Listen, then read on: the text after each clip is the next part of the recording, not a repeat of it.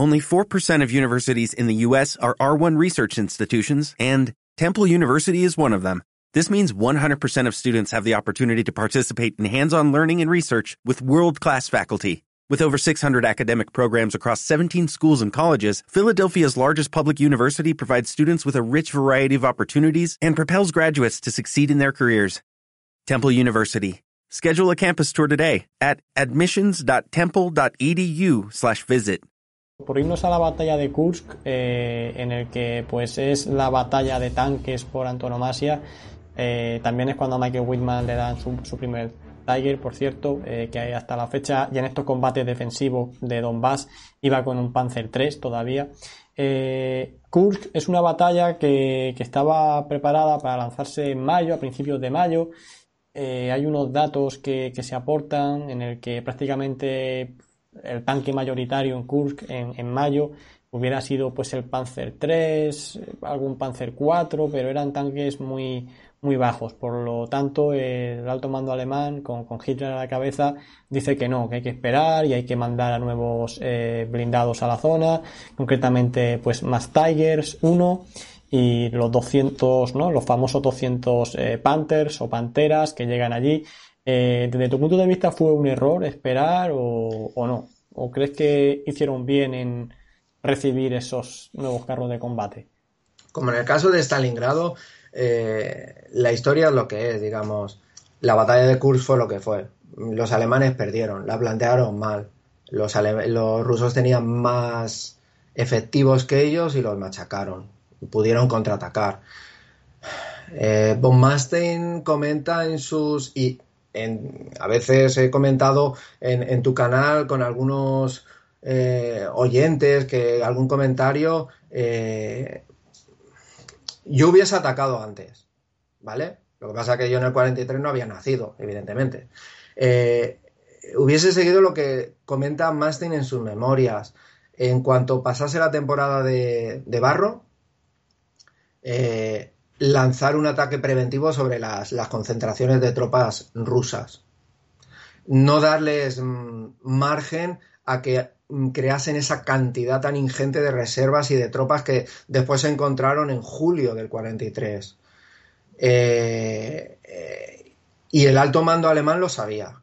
Y el alto mando alemán lo sabía. De hecho, si se miran los textos originales, vas a ver, ves que hay reuniones constantes entre los diferentes comandantes de, de los grupos, de las unidades que hay allí. Eh, eh, Von Kluck, eh, Model, se reúnen con Hitler, con el alto mando, discutiendo cuándo atacamos, cuándo no atacamos, y cada vez se va retrasando más la fecha. Y según se va retrasando la fecha, eh, ellos mismos ven que se están, se van a lanzar contra un muro. Eh, esa famosa frase de Guderian que le dice a Hitler, dice, pero ¿por qué está usted obsesionado? ¿Por qué atacar Kurz en el verano? Espérese, dices, cada... y, Hitler se lo dice. Eh, cada vez que pienso en la ofensiva de Kurz, eh, me dan ardores de estómago. Ellos saben que van a lanzarse, eh, que, la, que la ventana de éxito, evidentemente que no sabían que iban a perder, porque si no, no hubiesen lanzado la ofensiva, pero saben que la ventana de éxito es cada vez más estrecha, que cada vez tienen más probabilidad, menos probabilidades de vencer. Eh, ¿Por qué ocurre esto? Mm, se dice que Model le enseñó unas fotos de unos de unas posiciones blindadas y que Hitler dijo, uy, necesitamos un carro de combate que venga a destruir estas posiciones, como dando paso a que se desplegasen los Ferdinand o los Brumbar. Bueno, la cuestión, por H o por B, en la ofensiva de Kursk se retrasó porque había que esperar a los carros nuevos. Los carros nuevos, lo que tú has, como muy bien has señalado, son los Pantera, son los Ferdinand, son los Hornish, que son los últimos Hornice o Nashor, que son los últimos cazacarros de, de segunda generación que se crean. También están los Brumbar, están los Stupa, digamos, son toda una serie de carros de combate que eh, unos puedo dar eh, hasta cierto punto validez a ese argumento de esperemos hasta que vengan, como son el de los Pantera o incluso el de los Ferdinand.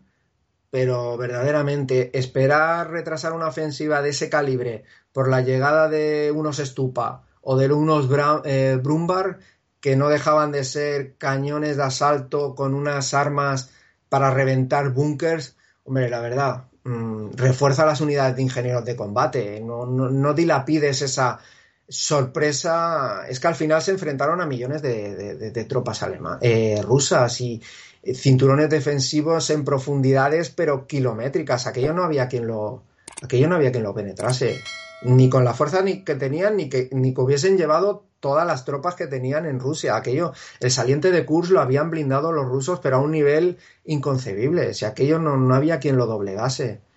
Aún así, Manstein estuvo a puntito. Bueno, sí, pero no hay que olvidar de que el ataque era un ataque de pinza.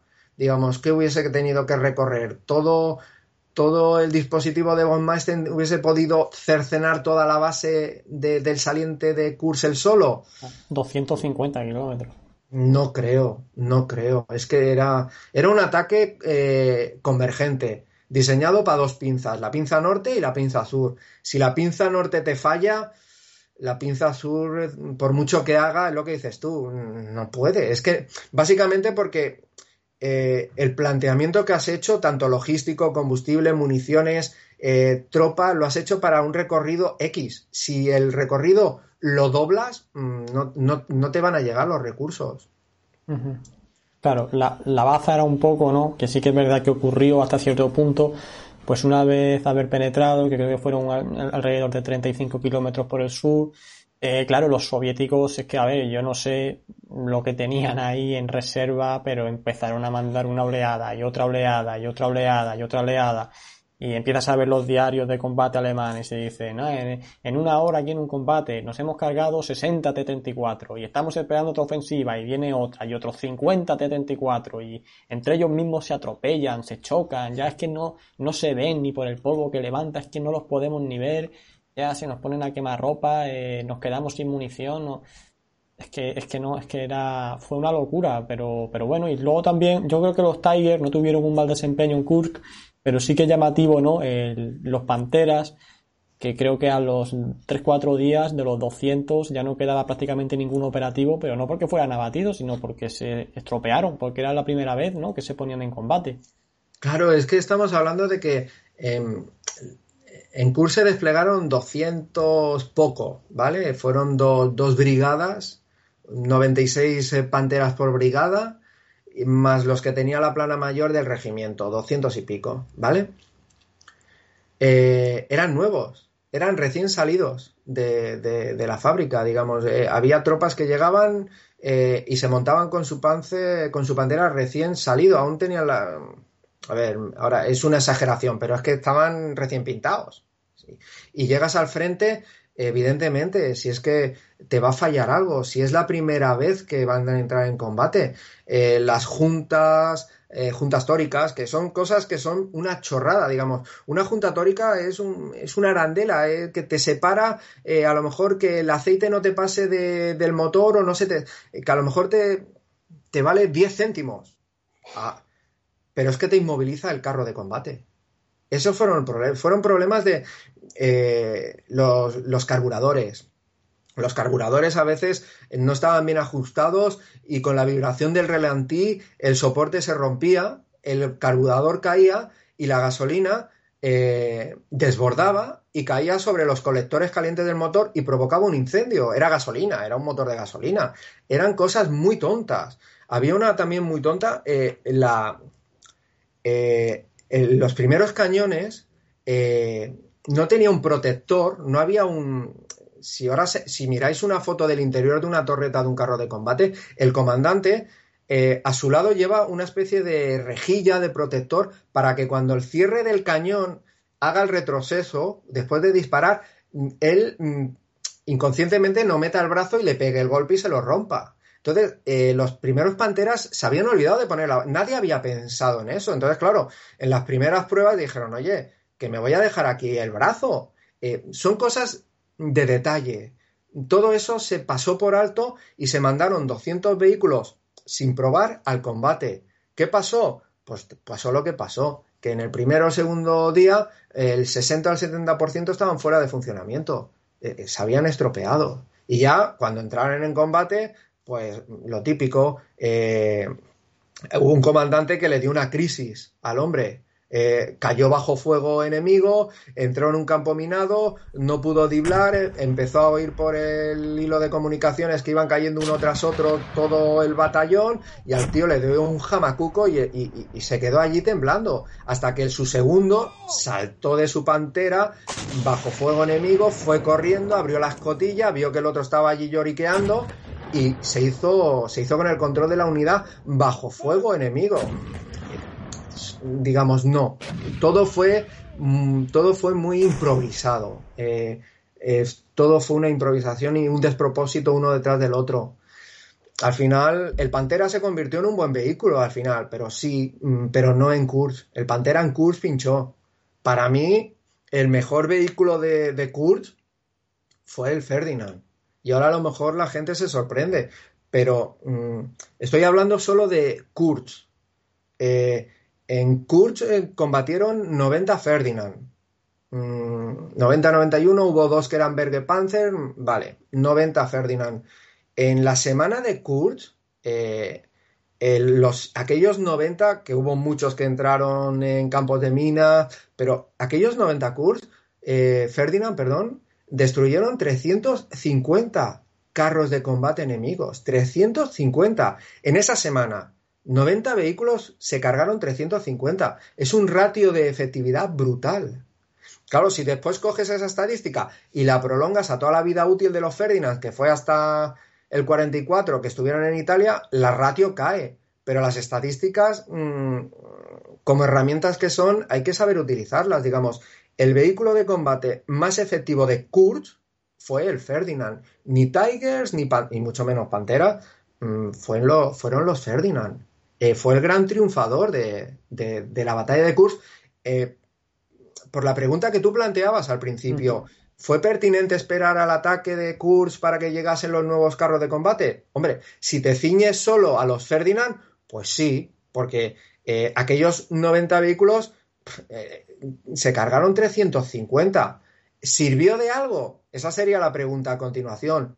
No, porque los Ferdinand fueron desplegados en, el ala, en la pinza norte, la de Model, y fue donde menos avances tuvieron las tropas blindadas, por lo cual, al final, eh, el, sí el primer sí que fue correcto esperar queda neutralizado porque, vale, esperamos, pero tampoco hicimos nada más. O sea que en principio al final es todo al final concluimos lo mismo. Mm, Kurz fue un fracaso para Alemania. Que Manstein en su memoria llega a decir también que, a ver, eh, yo no estoy en contra de que me envíen refuerzos, claro, quiero que me manden refuerzos. El problema es que mientras a mí me llegan 100 tanques, a lo mejor a los soviéticos les llegan 1000.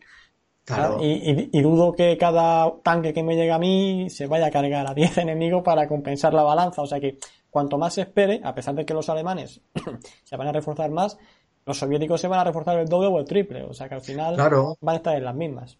No, no, y ese razonamiento es muy pertinente, digamos, si yo me esperase a llegar a recibir 20 Tigers y cada uno de los Tigers estuviese comandado por un Whitman que me reventase 40 mm, T-34, pues me espero, pero es que no todos los Tigers o no todos los Ferdinand o no todos los Stug iban, tenían 100 o 200 victorias. Había mm, Tigers que en Italia fueron destruidos sin haber destruido nada, digamos.